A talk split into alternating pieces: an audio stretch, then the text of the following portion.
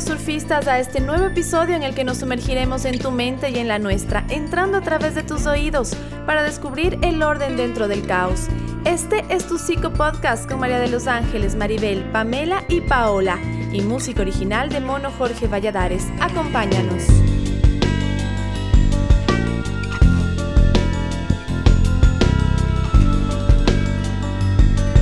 Surfistas del Caos. Hola con todos quienes nos escuchan, nosotros somos las surfistas del caos. Hoy venimos con un episodio muy interesante para todas las personas que por algún motivo piensen que el paso del tiempo, que el envejecer o que el día a día eh, es como una, una desgracia que nos va sucediendo a los seres humanos. Estuvimos conversando aquí con Pame, con Pau, con Maribel y yo aquí como María de los Ángeles y estábamos viendo que uno de los temas recurrentes que vamos encontrando tanto en la consulta, pero también a nivel social, creo, ¿no? Entre nuestros grupos de amigas, entre nuestros familiares, es este miedo, este temor, si se lo puede llamar de alguna manera, a que el tiempo pase, Creo que muchas veces cuando llega nuestro cumpleaños comenzamos a pensar eh, por qué el tiempo pasa tan rápido, ¿no? Y no sé si a ustedes les ha pasado, pero sus amigas o ustedes mismos, eh, como que no nos va gustando tanto el cumpleaños. ¿Verdad? Hay personas que el día que llega su cumpleaños se deprimen, no quieren salir. Otras comienzan a, a, farrear hasta altas horas de la noche porque la vida es corta. Con todas estas frases en el sentido de que el paso del tiempo, sí creo que, que es un tema interesante para, para, las personas que vamos teniendo una, una edad también en las cuales la vida nos va planteando otras cosas. Encontré yo una frase bien linda mientras estaba haciendo un pequeño mapa mental sobre este, sobre este tema. Y no sé qué les parece, ¿no? Eh, decía esta frase, es que deseamos vivir largo tiempo, pero no queremos hacernos viejos. Mm. Como que todos decimos, ojalá llegue a viejito, a viejita, ¿verdad? Pero mientras mis capacidades estén bien, eso es lo que quiero, sino que Dios o lo que sea me lleve, ¿verdad? Entonces como que en realidad deseamos vivir largo tiempo para disfrutar, pero lo que no queremos es hacernos viejos. Y aquí entonces yo en este tema eh, les cuento también que nos va a acompañar Serena Iturralde. Y Serena es una mujer eh, empresaria, ella está en el ámbito gastronómico, pero ha hecho muchas, muchas cosas en esta sociedad aquí en el Ecuador. Pero lo más rescatable de ella es que tiene una actitud entrañable, una actitud muy abierta al paso de la vida, ¿no? Quienes le conocen, quienes han podido ver sus redes, van a encontrar una mujer que realmente creo que vive cada día eh, con un objetivo claro, ¿no? Eh, tiene 50 años y, es como que le ves con tanta juventud, con tanta vitalidad que a nosotros nos llamó mucho la atención y por eso ahora en este episodio también vamos a, compartir también la forma que ella tiene de ver el mundo. Ahora, queridas surfistas, yo voy a empezar este podcast, este episodio, con una pregunta para ver qué, qué piensan ¿no, ustedes. ¿La vejez es un auge o la vejez es un declive? ¿Qué opinan ustedes? Yo creo hay algo súper importante y es también eh, cómo en nuestra cultura occidental se ve la vejez, ¿no? En nuestra cultura en realidad la vejez es vista como, como un declive, totalmente, porque si vemos culturas como las orientales, es muy diferente, el anciano es diferente, es como el sabio al que todo el mundo quiere acudir por esa gran sabiduría que tiene. En cambio, acá vemos que hay un montón de pérdidas, por decirlo de algún modo, inclusive de privilegios, ¿no? Que hace que la gente ya no quiera llegar a esa edad, que se complique eh, el llegar a esa edad y que evidentemente hagan todo por no llegar a esa edad. Ustedes saben que las mujeres hace mucho tiempo, eh, muchas que se acomplejan con el paso de los años, empiezan inclusive a molestarse si alguien les pregunta la edad, no les gusta aceptar su edad y esto viene de la mano de un montón de otras cosas e, intentos que van haciendo por no parecer de su edad, cirugías, un montón de tratamientos, como si el aceptar el paso de los años y el aceptar que, que yo qué sé, cada línea de expresión eh, obedece a algo también y a todas esas experiencias que te da tu día a día y tu vida, se volviera más bien algo pesado, algo de vergüenza, algo que se tiene que ocultar. Sí, y la verdad también es que esto de que eh, eh, a veces se sienta como un insulto que te pregunten la edad, ¿no? Entonces yo tengo amigas que dicen, no, a una mujer nunca se le debe preguntar la, la edad porque es como que parece que es un tabú. era lo que se decía antes. Y que cuando te dice, ¿y cuántos años crees que tengo? Y te dicen menos de tu edad, ah, sí, gracias, porque ya me es siento un bien, halago. es un halago. es una- Entonces, en este sentido, eh, yo creo que hay que tener en consideración que el paso del tiempo es inevitable. Es, es- es- una condición humana que todos deberemos ir aprendiendo día a día cómo poder afrontar, ¿verdad?, este Todo paso del puede. tiempo en, en cada vida, ¿no? Claro, y es cada día estamos envejeciendo un poquito más. Es algo ineludible. A todos nos está pasando, nos creamos jóvenes o no. Y por eso es súper importante contemplar este tema porque nos toca a nosotros, nos toca a nuestros padres. Si es que no estamos también nosotros atravesando esa edad, igual tenemos personas cercanas. Entonces, estoy de acuerdo con lo que dices, Pau, de que en la sociedad se ve así, pero pienso que nos hemos desconectado de que si por un lado sí estamos en declive en esa edad porque vamos perdiendo ciertas facultades físicas o mentales, por otro lado también estamos creciendo en otro tipo de aptitudes, o sea, va bajando, por ejemplo, un tipo de inteligencia que es la inteligencia fluida, que es la que tienen los jóvenes y que el auge está en la adolescencia, más o menos, que es cuando se te ocurre la respuesta súper rápido, aprendes cosas un día y al día siguiente aprendes otra cosa.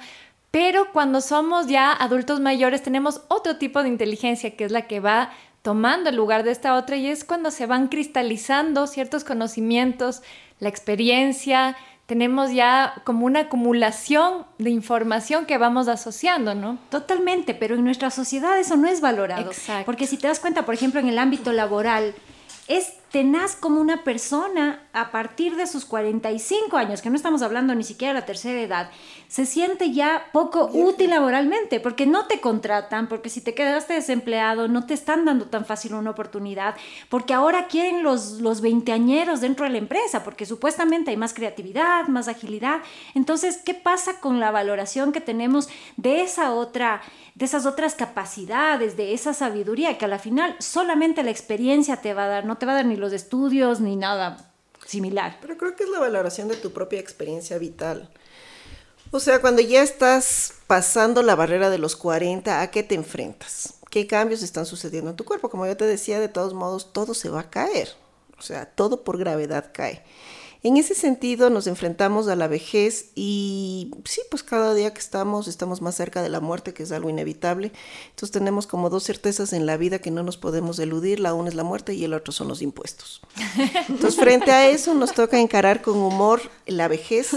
Los impuestos es terrible. Claro, nos toca encarar con humor la vejez, nos toca encarar también que nuestro cuerpo se va deteriorando y que lo que podemos hacer es lo, mantenerlo lo más saludablemente posible el tiempo en que seamos medianamente jóvenes. Hay otra cosa que tenemos en mente, es como que el modelo ahora, como tú decías, es la juventud, pero esta juventud es prepotente en el sentido de valorar solamente este, este momento que tienen, como este instante. ¿Cuántos años eres joven en realidad? ¿Cuánto tiempo vas a estar con ese auge o con esa capacidad de vivir la vida o de tragarte el mundo, no? Y fíjate que ayer estaba yo leyendo un artículo bien interesante, ¿no? De algunos médicos que hablaban de esto del paso del tiempo, como la necesidad de cada ser humano eh, de vivir una crisis, llamaban una crisis ontológica, porque cada época, digamos, cada momento, cada fase de la vida nos lleva nuevamente eh, al interior a decir, ¿qué estoy haciendo con mi vida? ¿Estoy realmente utilizando el tiempo adecuadamente? ¿Alcancé ya los objetivos? Es como una evaluación que voy, que voy haciendo que en realidad aquí en Occidente se va viendo cada 10 años, decía este artículo, es decir, nos llega a los 20, los 30, los 40 y es como que estas famosas crisis que en hombres, en mujeres se, se ha analizado también psicológicamente, pero aquí esto de la crisis ontológica a mí me parece bien interesante, ¿no? Que nos lleva realmente a, a mirarnos a nosotros cada vez que cumplimos años, cada vez que se termina un año, a ver qué estoy haciendo con mi vida y cuál es el sentido de mi vida, ¿no? Ahora, hay una, una cosa que es particular y es el tema de que eh, yo creo que a las mujeres en nuestra sociedad les pesa más, porque la mujer en la parte física tiene un montón de exigencias sobre sí misma que las ha adaptado y se las ha, se las ha chantado, digo yo, uh -huh. eh, de que si todavía tienes que verte joven, de que si no debes estar arrugada, que creo que les pesa menos a los hombres en realidad, porque y escuchamos cotidianamente decir, no, no, se, está canoso, se ve más interesante cosa que de las mujeres no se dice. Entonces, por eso también las mujeres, yo veo que cada día se ven sometidas a tantas cosas por no aceptar este paso de los años, que es súper interesante. Eh, ahora hay teorías de que los 40 son los nuevos 30, o sea, es como que hiciéramos una negación. Exacto, para que no pase el tiempo, ¿no? Y justo escuchaba un podcast que es nuevo eh, de dos mujeres que se llaman las cuarentólogas. Eh, mm. Está interesante, me parece que tienen un aporte súper interesante hablando de las mujeres más allá de los 40 y qué pasa con las mujeres en esta etapa de vida. También algo que siento que pasa es que ante esta visión que es externa, lo vamos internalizando. O sea, así como, por ejemplo, en el racismo podemos internalizar y rechazar ciertos aspectos nuestros, o también en el sexismo podemos rechazar ciertos aspectos nuestros, lo mismo nos pasa con esto de la edad. O sea, ya vemos una cana y es un autorrechazo. Y hay un término que no está en los diccionarios, pero que ya se empieza a usar por algunos filósofos, que es el jovenismo. ¿sí? En lugar del racismo o el sexismo sería el jovenismo. ¿Y qué es esto? Por ejemplo, Robert Redeker y Alain Badiou, que son dos filósofos franceses, lo definen como una tendencia a aferrarse a la juventud tanto como sea posible, comenzando por la juventud del cuerpo y no asumir la sabiduría de la vejez. Entonces, lo que ellos dicen y reflexionan en torno a esto, tal vez podemos estar o no de acuerdo con ciertas reflexiones que hacen, pero sí lo que me pareció súper importante es que dicen, aceptar la vida es con todo. O sea, es, tan parte de la vida es la juventud, la actividad, así como también este declive que es necesario y que es natural. Sí, y aquí eh, yo creo también que este paso del tiempo es necesario tomar una conciencia de que el envejecimiento, porque no por tener 18 años no quiere decir que no estoy sujeta a un proceso de envejecimiento, es decir, todos estamos envejeciendo minuto a minuto, día a día, no tiene que ver con edad, pero esto tiene que ver mucho con la experiencia de estar vivo. Es decir, también es con esa sensación de decir, va pasando el tiempo, todo se está moviendo, pero cuando yo siento que en mi vida no se mueven las cosas como yo he querido, no se van, eh, no se va en la dirección que yo he planteado, también el envejecimiento comienza a pesar más. Por ejemplo, esto de eh, utilidad eh, versus no utilidad. ¿Mi vida es útil o no es útil? Entonces, cuando nosotros encontramos a nuestros padres, madres que están eh, siendo más adultos cada, cada día, ¿verdad? Es como que no sé si a ustedes les da esa sensación de querer siempre estar presentes con sus papás, de ver que están bien, de llamarles más, de, de hacer cosas sin entender que cada persona en, el, en este proceso de envejecer desarrolla otros recursos y capacidades que van permitiendo en la vida afrontar estas nuevas, estas nuevas situaciones, ¿no? Y en este sentido, o sea, creo que estas cuatro fases que yo creo que ustedes podrán detallar un poco mejor esto de, de la niñez, en donde se mira una debilidad, donde todos donde debemos ser protegidos como niños, como niñas, esta juventud de donde hay una audacia, ¿verdad? Donde no tenemos límites, nos fortalecemos en, en, nuestra identidad, esta adultez, en donde comenzamos a aprender, a, a retomar todo esto como aprendizaje, es necesario canalizarla a, a, la, a la, la, tercera edad eh, con el tema de la sabiduría. Es decir, la tranquilidad, la paz, el sentir que yo estoy dejando un legado también. Estoy, eh, eh, no, también recibiendo todo lo que yo ya he hecho. Y Eric Erickson fue un psicólogo que estableció diferentes etapas del desarrollo y él habló justamente de la tercera edad. Y él lo que decía que en esa etapa nos debatimos entre dos polos. El uno que es la integración y el otro es la desesperación. Quiere decir que cuando llegamos a esa edad lo más saludable sería el poder como tener una integración de nuestra historia de vida, poder ver un hilo conductor de todas las cosas que hemos hecho, verles un sentido, sentir, valió la pena, estoy como tú decías dejando un legado y eso ayuda como a aceptar que va a venir la muerte en algún momento, aunque bueno, ahora se ha extendido la esperanza de vida, ¿no es cierto? Pero de todas maneras saber que eso va a suceder. Versus cuando no logramos vivirlo de esa manera, vivimos más bien una desesperación, una negación de la muerte. Entonces es importante como reflexionar en torno a esto porque eso lo vamos construyendo desde antes de llegar a esa edad. No tenemos que esperar a llegar a la tercera edad para recién plantearnos de eso, sino depende de cómo vivamos ahora, va a ser también ese momento en nuestras vidas, ¿no? Pero fíjate que no estamos hablando de la tercera edad solamente, es decir, todos los seres humanos tenemos que afrontarnos. No sepame, cuando tú trabajas, por ejemplo, con los padres cuyos hijos van creciendo y esta sensación de que, ay, mientras los hijos son pequeñitos, sigo siendo joven, ¿no es cierto? O, o algo, no sé cómo es eso. Claro, o sea, en la medida en que los padres se dan cuenta que el hijo, perdón, va creciendo, se enfrentan a la cruel realidad, es que el hijo cada vez va a necesitar menos del padre, el hijo es más independiente, el hijo comete sus propios errores, vive su propia vida y un día el hijo se va a ir de la casa. Entonces lo que pasa ahí es que llega este síndrome del nido vacío, es decir, mi vida fue en función de criar a un hijo. Ahora que ya no está el hijo, entonces, ¿qué miro? He creado una propia vida, he podido mantener a mi pareja afectivamente hablando, tenemos un vínculo que nos une todavía y muchos padres se enfrentan a eso, o sea, se acaba la paternidad en el sentido de que el hijo fue a hacer su vida y ya no hay una pareja, ya no hay un proyecto personal de vida, ya no hay quién yo era antes. Entonces eso empieza como un declive, ¿no? Si no se ponen los correctivos eh, a tiempo, la persona va perdiendo como ese sentido vital. ¿Para qué estoy yo? mi vida se define en función de mi hijo, mi vida se definió en función de la crianza. En realidad fue eso. Claro, y, eso es súper importante porque yo justamente iba a preguntar qué piensan ustedes de que si este tema del, del, problema de envejecer es realmente desde nuestra propia mirada o si cruza más por la mirada del otro y por la valoración que el otro me da, ¿no? Porque en este caso, claro, es el hijo el que me aporta esa mirada de valioso o de útil todavía y asimismo la sociedad me aporta miradas. Estaba viendo un estudio súper interesante que hicieron unos psicólogos de Kansas y de hecho hicieron tres estudios donde estaban midiendo cuál es el costo social de que una persona, un adulto mayor, eh, tome como actitudes y también que físicamente intente verse como alguien menor, que sería como este rechazo a envejecer. Y lo que se vio es que, bueno, ¿cómo era el, experimento? Tomaban eh, participantes y les hacían leer la historia de una persona imaginaria dividían en la mitad. Los unos participantes leían una historia donde la persona, eh, bueno, era una persona mayor a ellos y bueno, no le interesaba para nada lo físico, etc.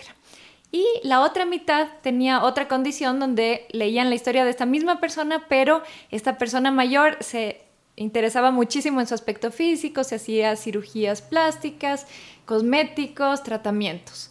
Luego se midió cómo esas personas percibían a estos seres imaginarios y lo que se vio es que tanto cuando el sujeto imaginario era hombre como cuando era mujer, la gente confiaba mucho más en el que no recurría, por ejemplo, a todos estos tratamientos o, trataba de verse menor de lo que en realidad es y calificaban como eh, una persona probablemente más falsa. Entonces lo que ellos fueron concluyendo luego de esto es que como decía, tiene un costo social y, por ejemplo, ellos decían como recomendación, si tú vas a una entrevista laboral con alguien que es menor a ti, el que te está entrevistando, no trates de pertenecer a ese grupo de edad, sino actúa como realmente de tu edad, asume la edad que tienes y la experiencia que tú tienes.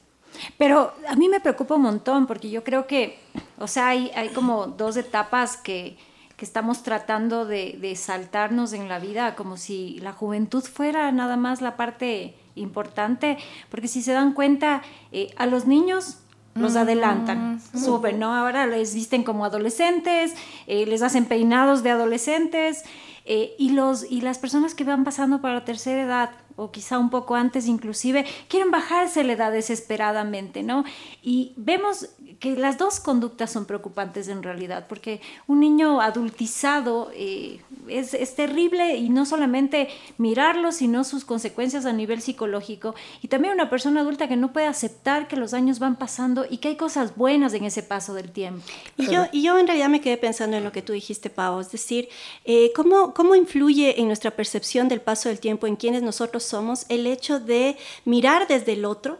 mirarme desde el otro o mirarme desde mí mismo. Porque es verdad que si yo comienzo a mirarme desde el otro, desde los hijos que crecen, mm. yo digo, ah, sí estoy envejeciendo, ¿verdad? Pero si yo comienzo a mirarme desde, desde mí misma, desde cómo yo voy aprendiendo, qué voy haciendo, cómo voy creciendo, ¿verdad? Voy teniendo toda otra, otra cosmovisión de lo que es mi propia vida. Y entonces aquí Serena, de alguna manera, ¿verdad? Eh, nos puede contar un poquito, porque al, mirarle a ellas es, es, ver una persona totalmente joven, pero entre comillas, no asumiendo esta juventud de edad, sino esta juventud de, de vitalidad, de actitud, de objetivo, ¿verdad? Hola chicas, Envejecer. Supongo que tengo una posición como ambivalente al respecto. Por un lado es aterrador. En un momento cumples 50 y te das cuenta que ni en el mejor de los casos vas a cumplir otros 50 más. Empiezan a salirte manchas en la piel, te duelen las rodillas. claro que también eso tiene que ver con el maltrato al que le he sometido a mi cuerpo. Eh, y sí, hay cosas que son molestas, hay cosas que no son lindas de envejecer, pero mm, lo mejor también es envejecer.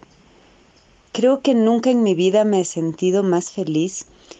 Creo que nunca me he sentido tan bella, ni tan amándome a mí misma como, como ahora. Eh, ya son varios años de esto. Cada año es mejor. ah, me gusta, me siento libre, me siento libre de hacer lo que quiero hacer, no lo que otros esperan de mí, no lo que se supone que debo hacer. Eh, todavía no sé exactamente qué es lo que me gusta, qué es lo que quiero. Sé que me gusta explorarlo. Ah, pero a los 50 ya sabes exactamente qué no quieres. Y, yo quiero ser feliz, quiero tener una vida simple. Ah, quiero, quiero reírme con mis animales, quiero amar a mi familia y que me amen. Quiero reír, reír mucho. Creo que eso es algo importante que uno aprende con la vida, ¿no? Que reír es importante, que amar es maravilloso y es importante. Una de las cosas que más me gusta de envejecer o de hacerse grande, no digo madurar porque no creo que haya madurado, es esta sensación de libertad. empiezas a darte cuenta que ya no tienes nada que probar ni que probarte. Eh, te das cuenta que por primera vez tienes realmente tu vida en tus manos que depende de ti si decides ser feliz. Eso es otra cosa que he aprendido con los años. Ser feliz es una decisión. Uno no puede decidir no tener problemas o no tener dramas en la vida, pero sí puedes decidir ser feliz. Y, y, la madurez a mí me ha dado eso, me ha dado la capacidad de decidir, voy a ser feliz, voy a valorar lo que tengo al máximo, voy a dejar de vivir pensando en lo que puedo tener o lo que me falta.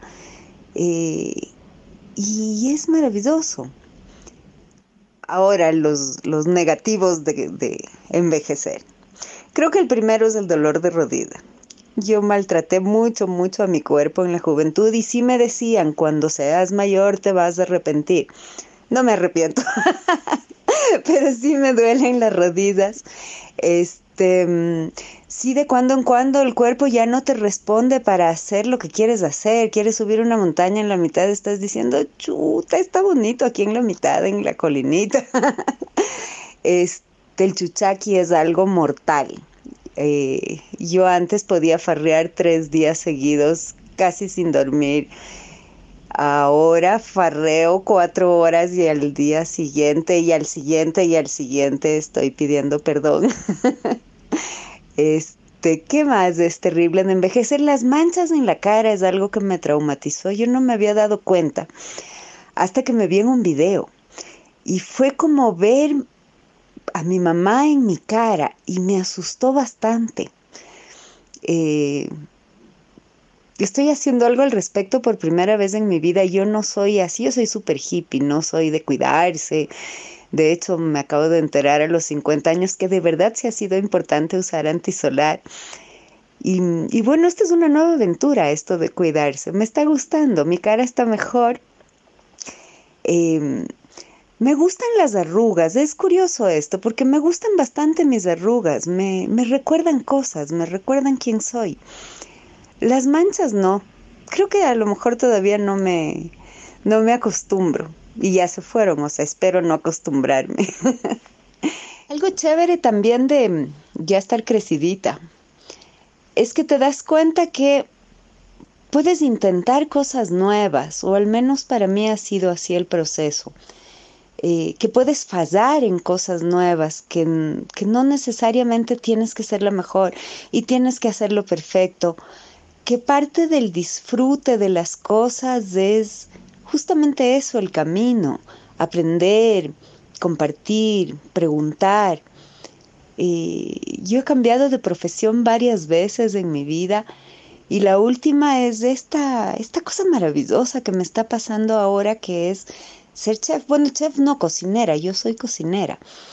Eh, que es una pasión de toda mi vida que la estoy expresando hoy y me hace súper feliz. O sea, yo pasé de ser consultora política en un ambiente hiperestresado, hiper masculino, machista, donde tenías que ser la mejor todo el tiempo sin discusión, porque si no eh, era imposible, a esta cosa maravillosa y relajada de levantarte y decir, ¿qué voy a crear hoy para otros, para que otros sean felices?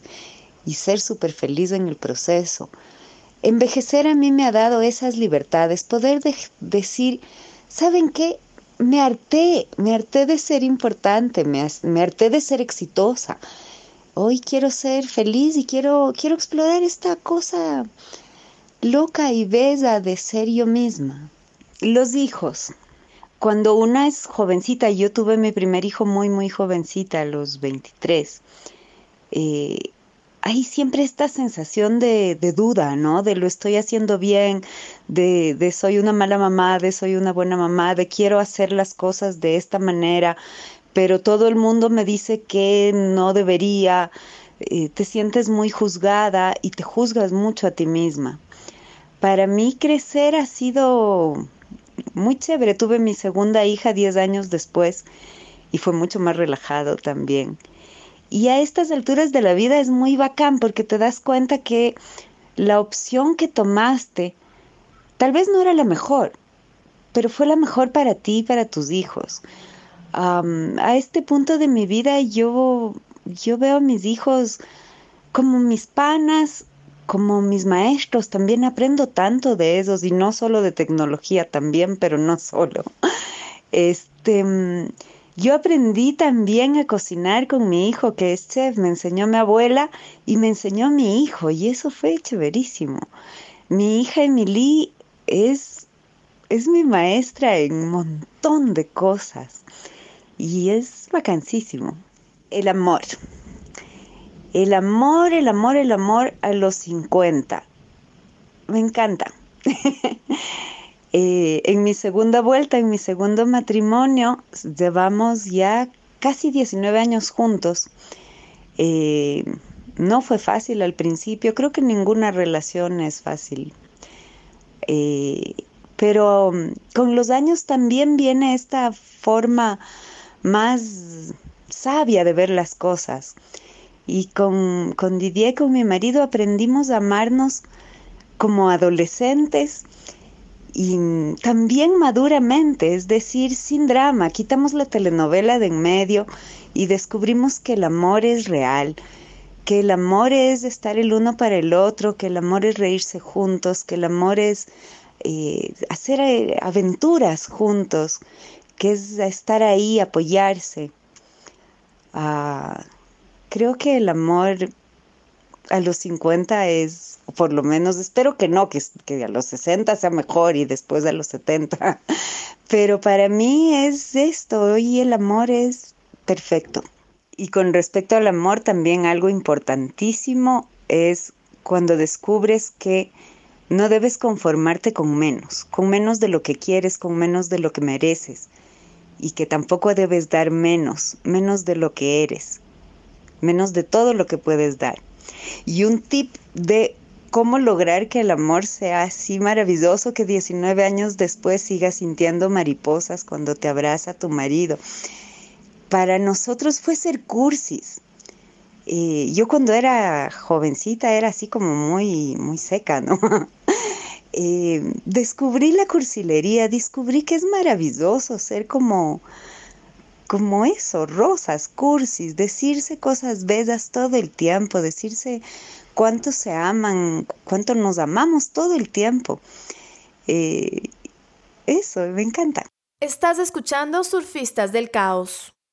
Qué interesante realmente escucharle a Serena y creo que algo que es súper importante para nosotros poder asumir este paso del tiempo es tener modelos a seguir, que nosotros sintamos que es alguien que hacia allá queremos apuntar. Por ejemplo, yo me acuerdo cuando estaba empezando mi carrera como psicóloga, empecé a hacer mis prácticas, mis pasantías, y lo hice donde una psicóloga que fue muy conocida aquí en Ecuador, que se llamaba Vera de Con, seguramente ustedes le conocieron. Todas le conocimos. Ella por su consulta. exacto, y cuando, bueno, cuando yo estaba haciendo con ella estas prácticas, ella tenía 94 años, pero ella llegó a tener más de 100 años.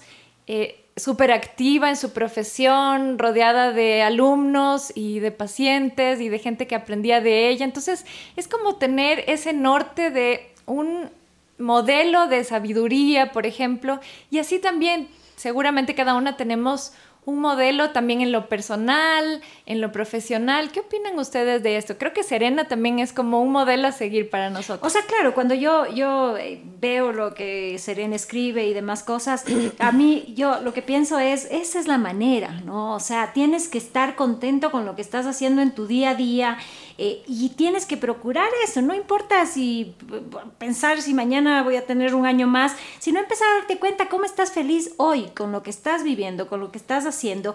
Y ese es el trabajo que tienes que hacer, es cada día hacerte mucho más feliz y hacer lo que quieres, sentirte auténtica, tratar de salir de tantos estereotipos de que si debes verte de una u otra manera y empezar a sentirte cómoda, porque yo me imagino en realidad... Eh, por ejemplo, mujeres que yo veo muchas veces vestidas como si fueran adolescentes, y dices, no, ya acéptalo, o sea, ya tienes hijos súper grandes, y no es que no puedas vestirte de cierta manera, pero sí hay una, un no aceptar el paso del tiempo, porque sí tenemos ropa para adolescentes y ropa para mujeres más grandes, o sea, quieras o no quieras. Y claro, ya no es la ropa de antes de, de, las personas mayores, sino que ahora hay un montón de alternativas, o sea, no necesariamente es ya el moño no es que y el te vistas como viejita, claro. O sea, pero sí es aceptar, entonces creo que hay que encontrar ese punto de equilibrio entre tu comodidad y la realidad de tu situación, o sea, no sé, yo me pienso en la playa a veces y digo, ya cuando no me pude poner bikini por la herida de la cesárea, acéptalo y puedes ponerte un enterizo lindo y que te luzca y que se vea bonito, ¿me entiendes? Pero es como ir aceptando tu cuerpo, ir aceptando también tu edad, no me voy a poner un triquini creo que lo llaman. A menos que sea alguien que se sienta súper cómoda sí. Sí, sí, o sea, si te sientes cómoda, sí, pero, pero, pero no sé. No forzarnos a entrar en un molde, claro. Un tema también de tu edad. Sí, yo creo que aquí nos lleva también a otra pregunta que es, eh, ¿soy feliz realmente con quien yo soy? ¿Soy feliz realmente con la vida que he llevado? Todavía me hacen falta cosas por alcanzar. ¿No? Yo tenía un, buen amigo, un, que yo le considero así como un maestro, ¿no? que, que, en realidad él decía siempre, él tenía 77 años y él sabía decir, yo soy la persona más joven que está aquí, ¿por qué? Porque yo siempre, cada día que me despierto, tengo un objetivo de vida que es ayudar a alguien. Y, y eso a mí me, me, me motivaba y, y, Vera también decía cosas así. Yo me acuerdo, estaba en un, en un congreso de psicodrama y era en el cuarto piso de la Universidad Salesiana y ella subía todas las raditas, ¿no? Y nosotros de atrás estábamos ya con el corazón en la boca. Y cuando sube todo, una psicodramatista argentina se acerca y le dice, pero Vera, ¿qué hace usted para mantenerse tan joven? Tenía noventa y tantos añitos también. Y ella dice, eso es fácil, decía, yo me despierto, abro la ventana, miro el sol, respiro profundamente y me digo a mí, a mí misma, estoy viva. Y entonces esas enseñanzas maravillosas de decir, entonces la vejez, la juventud, la niñez también, porque hay adultos que son o viven como, como niños, está en la mente, Pame, ¿cómo actuará nuestro cerebro? ¿Tú sabes algo así? ¿Qué, qué pasa con, con, con, nuestros pensamientos ¿no? en torno a esto? Indudablemente vamos madurando a medida que pasa el tiempo y nuestro cerebro también madura. Entonces tenemos como esta fantasía de idealizar que los niños son sabios, que los niños conocen, pero en realidad no es así. O sea, a medida que vamos creciendo y vamos ganando experiencias vitales, nuestro cerebro también va ganando un recorrido y va buscando soluciones más amplias y variadas de acuerdo a lo, a los objetivos y a los problemas que tenemos. Entonces tenemos que ser muy conscientes de que cuando nos enfrentamos a la vejez nos enfrentamos también al deterioro cognitivo. Por lo tanto, la vejez tiene que ser una época de júbilo, es decir, de alegría, de aprendizaje, de no sentirme limitado por la edad o por los problemas de movilidad que tengo. Si yo tengo problemas eh, de Alzheimer en mi familia, es un ejemplo, tengo que dedicarme a cuidar mi cerebro ahora mi sistema nervioso para evitar la demencia. Entonces actuamos en esta sociedad como si nunca nos fuéramos a enfermar, como si eternamente fuéramos jóvenes o como si siempre pudiéramos tener el cuerpo que tenemos ahorita. Y, sobrevalorizamos también la juventud, es decir, somos nosotros una cultura en donde la juventud, y, juventud entendida también como de 20 a 30 sí, más años, y eres viejo. Claro, entonces es, es como el auge, llamémoslo así, de la vida, pasa eso y ya no servimos para absolutamente nada dentro de lo que es la sociedad, ¿no? Tanto para el trabajo, a nivel de pareja, si tú no tienes una pareja hasta los 30, 35, en Por realidad ya... La crisis de los 40 se van a buscar la quinceañera. Pues. Exactamente. ¿Por qué? Y, no, no, y más allá del chiste, porque te hace sentir joven, pues. Claro, exacto. Claro, te devuelve esa del colágeno. vitalidad. Es el colágeno de la vida. eso es súper importante recordar que en este periodo de la vida ya estoy cruzando la barrera de los 40, estoy yendo al quinto piso por los 50 cuídate a ti misma, o sea, dedícate tiempo, vístete bien, come bien, descansa, lee, descansa, y ten sexo también, una vida saludable, buena, porque las eso cosas que antes decías, ay, ¿qué dirán? ¿Qué pensarán? Probablemente todavía te valga. Es maravilloso, ¿no? Porque ya dices, ¿qué me importa? Exacto, porque vas envejeciendo. O sea, tenemos que ganarnos ese bienestar futuro. Pero no, porque ya tenemos libertades. O sea, nadie se da cuenta que cuando tenemos 40 y más, ya tenemos eh, poder adquisitivo, tenemos poder, pero estamos añorando el pasado. Y eso nos quita la libertad de vivir este futuro, este presente adecuadamente. ¿Ustedes volverían años atrás? Yo no. La realidad. Honestamente no. No, yo no tampoco. Ya estuvo ya. Sí, ya fue. Fíjate que yo estaba, ah, para, para hacer este, este episodio, estaba pensando justo eso, ¿no?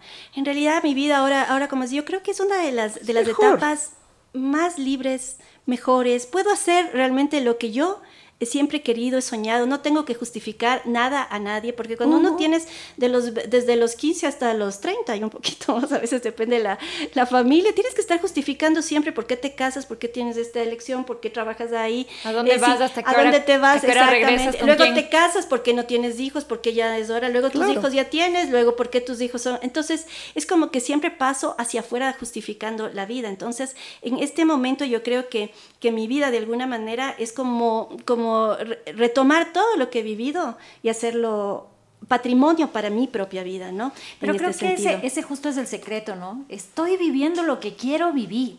O sea, ¿por qué iría hacia atrás en el tiempo si ahora estoy viviendo lo que quiero vivir? De ahí la importancia de, de más bien ocuparte de eso, de estar haciendo en tu vida en este momento lo que siempre has querido hacer. O sea, no tienes por qué esperar ni más tiempo, ni pensar que solamente lo podías hacer hace 5 o 10 años atrás y aceptarte.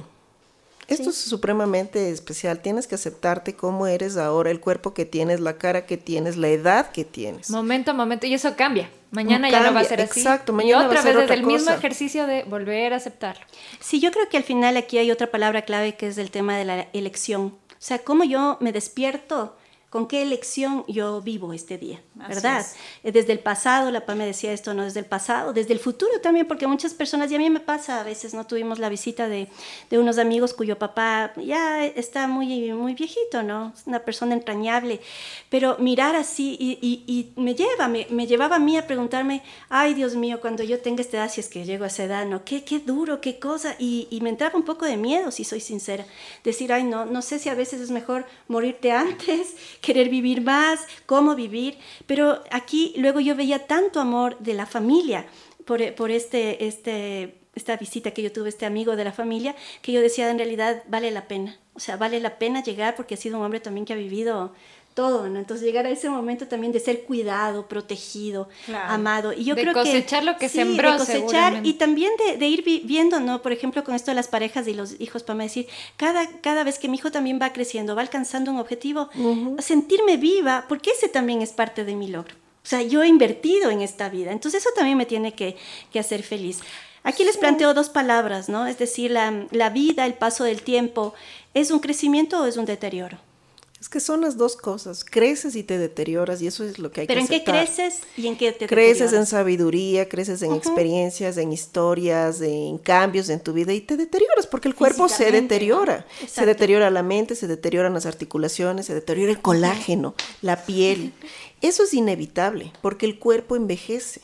Y lo que nos negamos los seres humanos es justamente ese envejecimiento porque tenemos esta idea exagerada de que la juventud es belleza, que la juventud es salud, que la juventud es lo deseable y lo anhelado. Y que tenemos control sobre esa juventud. Yo creo que esa es la mayor mentira, porque puedo tener un rostro lindo lleno de cirugías, pero eso no quiere decir, no tiene nada que ver con juventud. No, no tenemos control, porque además hay esta cosa de que tenemos una edad corporal, una edad biológica, que no coincide con nuestra edad edad. O sea, yo puedo tener 43 años, pero por no cuidarme, por no tener una buena salud, puedo tener una salud de 80 años por dentro. Imagínate. Pero eso tampoco implica que yo sea infeliz. Tampoco. ¿Verdad? Pero tenemos que aceptar que yo soy un ser frágil, vulnerable, que tengo un cuerpo vulnerable, que un día se va a acabar y que tengo que cuidarme lo mejor que puedo y tener una vida lo más feliz en, esta, en este plano. Ese cuidado no significa eh, haz todo para que no pase el tiempo. No, pues no. Es cuídate. Eh, por responsabilidad con tu salud, porque evidentemente, como dice la PAME, el deterioro físico va a venir, pero si tú te has cuidado, vas a tener menos achaques, vas a estar mucho más eh, presto físicamente, inclusive para seguir haciendo todo lo que te gusta y lo que te hace feliz. Claro, no es para que no suceda, sino para que sea lo más amable contigo posible, dentro de las limitaciones humanas, porque somos humanos. Sí, yo creo que también estaba leyendo este artículo que les comenté y decía una cosa bien interesante, ¿no? Decía, quienes están en este tema de la salud solamente a nivel corporal, ¿no? Del cuerpo por el cuerpo, de la belleza, etcétera, etcétera, decía, estas son personas que solamente se conservan, pero no crecen en la vida, porque el deterioro del cuerpo implica crecimiento del alma, implica crecimiento espiritual. Y si nosotros, desde el paradigma que veamos nuestra propia vida, entendemos realmente que somos como seres inmortales o espirituales dentro de un cuerpo mortal, yo creo que eso implica el crecimiento y la sabiduría, que no tiene nada que ver con algo religioso, ¿no? Es más también, yo no sé qué habrá después de la muerte, pero es más a través de la trascendencia, de dejar algo en esta vida, que debe ser este crecimiento, porque qué mejor legado o herencia yo le puedo dejar a, los hijos, a los sobrinos, que ver una mujer feliz, que ver un hombre, un hombre empoderado, ¿no? Que sea la edad que sea, pero feliz y con ganas de vivir hasta el último momento. pero sabes que yo creo que aquí hay otra cosa que, que también se cruza con todo esto esto y es, eh, y lo hemos mencionado en algunos episodios, es el tema de ser sujeto de deseo o ser sujeto deseante. Es súper diferente. Cuando yo soy un, quiero ser un objeto más que sujeto, objeto de deseo, me empiezo a latiguear con el paso de los años, o sea, me, me, frustra estar envejeciendo, porque quiero ser un objeto de deseo de los otros. Pero cuando yo soy un, un sujeto deseante, este sujeto deseante su prioridad es desear cosas y el desear es desear en muchos ámbitos de su vida y ese deseo que tú tienes y el alcanzar ese deseo es lo que te mantiene vivo y joven en actitud completamente. Sí, y, esto tiene que ver en el psicodrama. Moreno decía que, que, la juventud, la felicidad, como quieran llamarlo, tiene que ver con la capacidad de valorar la condición del momento. Es decir, si yo soy feliz en este momento, si estamos siendo felices mientras grabamos este episodio, eso es juventud o sea, eso es vida. Exactamente. no Dorian Gray, eso no. Porque si tú te das cuenta, y esto nosotros lo vemos con las personas que, que vienen a, a, nuestros espacios, ¿verdad? Que, que, tienes 17, 18, 14 años y son tan infelices en la vida, con unas depresiones, o sea, eso no es vejez la capacidad de no estar en este momento, de envejecer prematuramente también. También. Porque así como hay personas adultas que quieren eh, ser más jóvenes, hay jóvenes que realmente son como, que viven como, como adultos, pero ya, ya en, la última, viejitos. ¿no? Sí, claro. Fíjense que yo encontré también una, una cosa bien interesante y es que decía que la juventud, y a ustedes qué les parece, ¿no? Que la juventud es hacer más, pero ser menos hacer más y ser menos. Y que en cambio va pasando el tiempo y este proceso de envejecimiento, la adultez y, los adultos mayores es ser más y hay que hacer menos. Es que el hacer siempre está en base al quiero que me aprueben muchas veces, ¿no es cierto? Entonces hago, hago, hago, porque estoy buscando, eh, volvemos a la mirada del otro, o sea, estoy buscando. Por eso creo que ya en la edad adulta no necesitas hacer tanto, miras la importancia del ser y el ser es ser feliz. Es disfrutar la vida. Pero en la juventud está bien hacer porque eso es lo que luego nos va a dar la experiencia, ¿no? Eso es lo que Claro. nos va a ir transformando. Y lo que te va a hacer ser algo. Pero, ¿no? pero es- esta, esta frase es Y vas a tener eso. plata para la vejez también. Claro. haga, haga. es como la balanza de ir entendiendo que el paso del tiempo nos debe llevar de este hacer A este ser. a este ser. O sea que este hacer nos va alimentando nuestro ser. Pero si nosotros en realidad queremos solamente hacer en la vida, llega un nivel de frustración terrible, que es esto de justo cuando la PA me decía, ya no puedo leer de cerca. O sea, ya no puedo y tengo que utilizar lentes y me frustro y me decepciono, o ya no puedo caminar 10 kilómetros que antes caminaba, etcétera, etcétera. Pero no, entien- no entiendo que realmente eso me está llevando a otro nivel, a otro momento, a otro caos, que tiene que ser superado y tiene que ser Una mayor aprendido creativamente. introspección también. Sí, sí. sí. O sea, no Sí. sé si superado, es aceptado, porque igual, o sea, es un largo periodo de la vida que vas a ser viejo. Si te has cuidado bien y tienes suerte, entonces será una vejez completa. Y si no, pues también tendrás que ahí surfear las olas del deterioro total, como son la demencia, el deterioro físico. Sí, pero no todos terminan en demencia. No todos, pero te digo, o sea, Sí, son como estas posibilidades, dos ¿no? posibilidades que tenemos, una, una vejez sana o una vejez Sí, deteriorada. sí, sí. El otro día me hice amiga de un amigo de 20 94 años, estaba en el transporte público, en un viaje, y él me iba contando y me decía, tengo una salud perfecta. O sea, realmente del otro lado todavía no quieren que me vaya. Lindo. Así que, bueno, me voy al casino, se iba él al casino y era su manera de disfrutar. Y es eso, ¿no? Como ya tener ese momento donde cada uno hace lo que le hace feliz. ¿Qué Pero quieres? es eso, sabes que yo creo que el, el llegar a la longevidad en realidad se logra cuando la persona ha aprendido a descomplicarse, a vivir tranquila, a disfrutar y hacer lo que quiere. Porque el momento que, que ves, y esto ves muchos años antes de llegar a la vejez, una persona que siempre está quejándose, que siempre está más bien en la amargura, en lo negativo, en lo que no hay, ves que su vejez es súper dura, no es una vejez Feliz. que sea disfrutable realmente. Sí, yo creo que esto también tiene que ver mucho con, con esta capacidad que nosotros tengamos de ir creciendo en plenitud. O sea, de, de aceptar, como dice Pame, de que el cuerpo en realidad tiene un proceso de deterioro, pero también puede ser un deterioro, como ahora hay la frase, deterioro programado. Claro, obsolescencia programada. Sí, yo no puedo evitar la muerte, porque eso es lo que un No, día no me llegará, ni puedo eh, evitar que mi cuerpo envejezca, pero sí puedo tener el control de cómo, ¿no es cierto? En, en una parte, digamos, en una medida, pero por otro lado también entender, queridas, queridas personas que nos escuchan, que es una elección también cómo nosotros elijamos vivir. Esto a nosotros nos hace jóvenes o nos hace más, más viejos, ¿no? Y no vamos a negar que sí, puede venir con dolor, con soledad, pero esas son, como decíamos al principio, partes de la vida tan válidas como también la alegría, como la compañía, ¿no es cierto? Sí, y es importante aquí retomar el sentido de vida. O sea, a mayor sentido que tenga mi vida, más jóvenes, digámoslo así, nos sentiremos, ¿no? ¿Y cómo tendremos ser definirías más tu sentido de vida? Yo creo que el sentido de vida tiene que ver mucho con mis capacidades, primero con mis talentos, es decir, para qué yo soy buena. Eh, también tiene que ver mucho con cómo yo aplico estos talentos y capacidades. Si es que yo, a mí me encanta la música y no puedo tocar música, no tengo un sentido en la vida. Es decir, yo ya vengo como una cajita de recursos de los cuales yo soy buena y me encanta hacer, me encanta conversar con las personas, me encanta, eh, no sé, eh, ir a la naturaleza, pero me paso todo el día en la, en la oficina. Eso es el sinsentido de la vida. Entonces, es como que yo ya vengo con ciertos gustos, capacidades, recursos que necesito ir desarrollando en la vida eh, para que se puedan ir añadiendo otros recursos más. Es un aprendizaje continuo. Entonces, yo creo que por eso al hablar de, de- del ser humano es necesario hablar siempre de un proyecto de vida, de ir eh, replanteándome día a día qué es lo que yo estoy haciendo con mi vida. Si soy madre, ¿cómo estoy ejerciendo esta maternidad? Y mirar a mis hijos que van creciendo y no irme sintiendo vieja, ir a la cirugía, e ir a los, ¿cómo era? A las, a las máscaras faciales, que son buenas, pero no en exageración, ¿verdad? Pero no, no ir acudiendo a, a recursos de afuera, porque ya todos los recursos yo tengo adentro.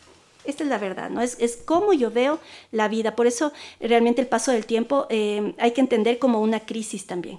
Pero la crisis de esas que te llevan crisis, a algo más, es una crisis. Pero toda una crisis, es una opor- oportunidad, Sí. ¿no? De evolucionar y de... Y en cada fase de la vida hay una crisis. Exacto, es parte Y si de... no hay crisis, no creces. Esta es, Esta es la verdad. Yo, yo lo que le diría, em, y, y, yo sí voy hacia mucho hacia las mujeres, es que convertirse en anciana tiene que ver más con el desarrollo interior y no con la apariencia externa. Y entender mucho que una anciana es una mujer que posee sabiduría, pasión, humor, valentía y también vitalidad. Y yo les dejaría una recomendación, que es un libro maravilloso que se llama Las brujas no se quejan, de una eh, psicóloga oriental que se llama Jan Shinoda. Es un libro espectacular que nos hace entender cómo el llegar a ser una anciana realmente es, es una virtud y un poder maravilloso que ojalá todas podamos llegar ahí y ser ancianas en realidad para contagiar al mundo con todo lo que sabemos en ese momento. Hermoso. Yo lo que les recomendaría a los que nos están escuchando es no pasemos por la vida sin que la vida pase por nosotros. O sea, dejemos que cada experiencia nos transforme, nos enseñe para que realmente sea una vida que ha sido vivida, con un recorrido y que al llegar a la edad que lleguemos cada uno haya realmente tenido sentido el vivir. yo diría que al final del día debemos tener una vida valorada, como dirían los budistas, es decir, hacer cosas que nos den valor y afecten positivamente a los otros. Entonces este sentido vital es, para mí a nivel personal, es cuánto sirvo, a los demás. O sea, si mi vida es a través del servicio, entonces una vida valorada. Y cada uno va teniendo su vida valorada en función de lo que considera especial.